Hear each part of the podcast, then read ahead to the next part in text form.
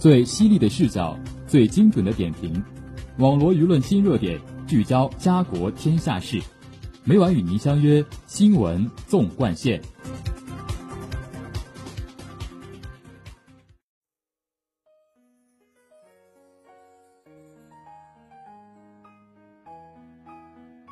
新闻每天发生，视角各有不同。欢迎收听今天的新闻纵贯线，与我一起聊新闻，说天下。我是今天的主播周英华。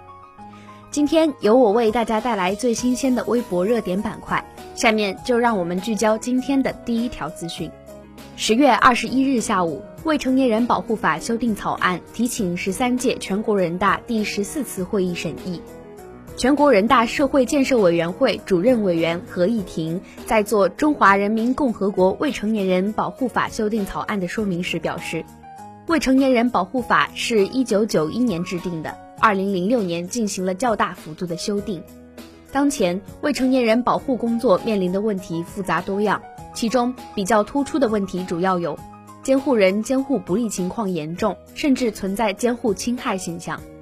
校园安全和学生欺凌问题频发，密切接触未成年人行业的从业人员性侵害、暴力虐待未成年人问题时有发生。未成年人沉迷网络，特别是网络游戏问题触目惊心。草案对这些问题均作出积极回应，着力制定和完善相关制度措施，以推动未成年人保护法治化走向更高水平。草案在章目编排及章目内部结构上进行了调整，坚持增改删并举，新增网络保护、政府保护两章，条文从七十二条增加到一百三十条。草案细化了家庭监护职责，具体列举监护应当所做的行为、禁止性行为和抚养注意事项，突出家庭教育，增加监护人的报告和配合义务。针对农村留守儿童等群体的监护缺失问题，完善了委托监护制度。学校是未成年人成长过程中至关重要的场所。草案从教书育人和安全保障两个角度规定学校、幼儿园以及婴幼儿照护服务机构的保护义务。教书育人方面，主要是完善了中小学、幼儿园的教育保育职责。安全保障方面，主要规定了校园安全的保障机制以及安全事故和突发事件的处置，增加了学生欺凌和校园性侵的防控与处置措施。社会环境是未成年人成长的大背景、大环境，影响着未成年人的健康成长。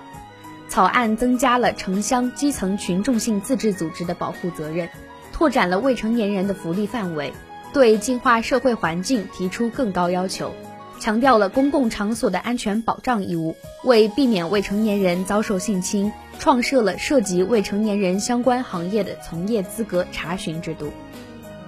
草案适应客观形势的需要，增设网络保护专章，对网络保护的理念、网络环境管理、网络企业责任、网络信息管理、个人网络信息保护、网络沉迷防治、网络欺凌及侵害的预防和应对等作出全面规范。力图实现对未成年人的线上线下全方位保护。据了解，修法过程中，全国人大社会建设委员会进行了广泛深入的调查研究，多次与党中央和国务院的有关部门、最高人民法院、最高人民检察院、共青团中央、全国妇联等方面沟通协调，交换意见，书面征求了全国三十一个省、自治区、直辖市人大的意见。广泛听取各级人大代表、有关党政部门、司法机关、群团组织、部分专家学者、一线未成年人保护工作者、律师、学校教师、未成年人及其家长、网络公司的意见和建议，在反复研究论证的基础上，形成《中华人民共和国未成年人保护法》修订草案。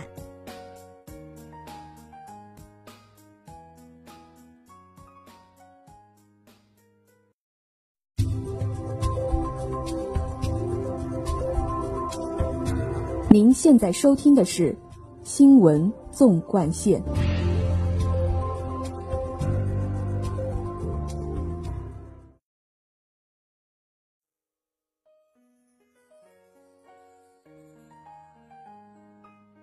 下面请听第二则资讯。十月二十至二十二号，第六届世界互联网大会在浙江乌镇举行。本次大会以“智能互联、开放合作、携手共建网络空间命运共同体”为主题。当前，全球正处于新一轮科技革命和产业变革突破爆发的历史交汇期，五 G、数字化、AI、人工智能、网络安全等问题格外受到关注。而本次大会也在这些热点话题上展开了交流，为世界互联网未来的发展带来了有力的指引。作为本届世界互联网大会的一大亮点，大会永久会址所在地的乌镇已经成为了全球首个 5G 智慧小镇，实现了 5G 信号的覆盖。而本次世界互联网大会也将 5G 作为了一个重要议题，引发了众多行业大咖的热议。五 G 时代，每个人就是一个 IP，匹配会非常准确，一对 N 影像内容的分发将会达到前所未有的高度。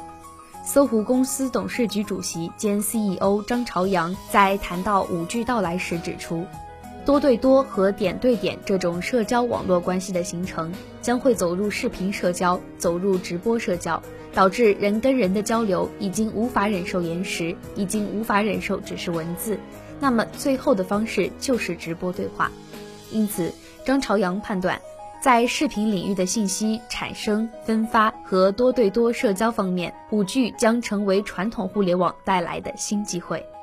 五 G 将在视频领域率先有所作为的观点，在本次大会上得到了不少业内人士的认同。快手科技创始人兼 CEO 宿华也认为，五 G 将是短视频行业接下来面临的最大变革。因为直播、视频这种影像交互是纯净式的互动，五 G 将带来场景升级和内容升级，我觉得这对整个行业都是不容错失的机会。苏华表示，快手已经开始了对五 G 应用的探索，目前的探索集中在高清短视频的上传和 4K 直播方面。全球移动通信系统协会首席执行官约翰霍夫曼在大会期间发表演讲时表示。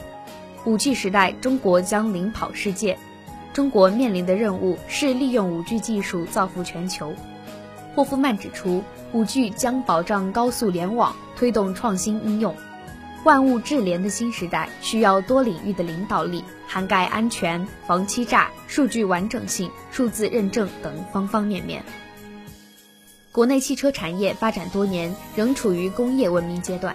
大搜车通过数字化、协作化、智能化三个步骤，搭建汽车产业互联网平台，带动整个产业的数字化转型，构建高效协作网络，推动汽车产业数字文明。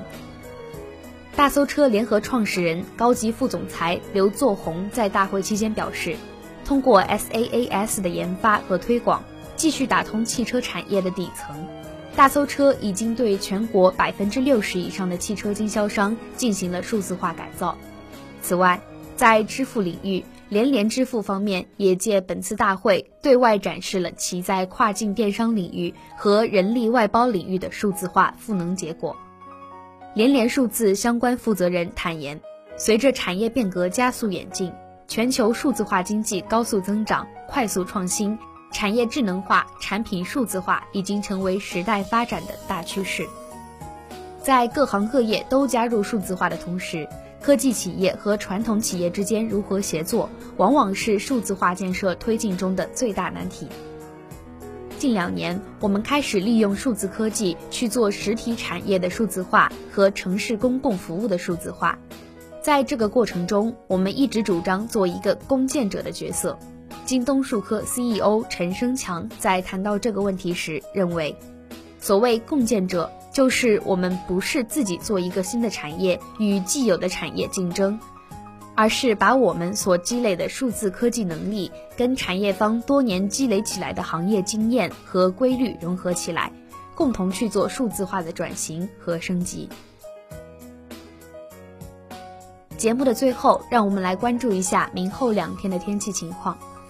明天是十月二十九号，星期二，晴，十一至二十二摄氏度。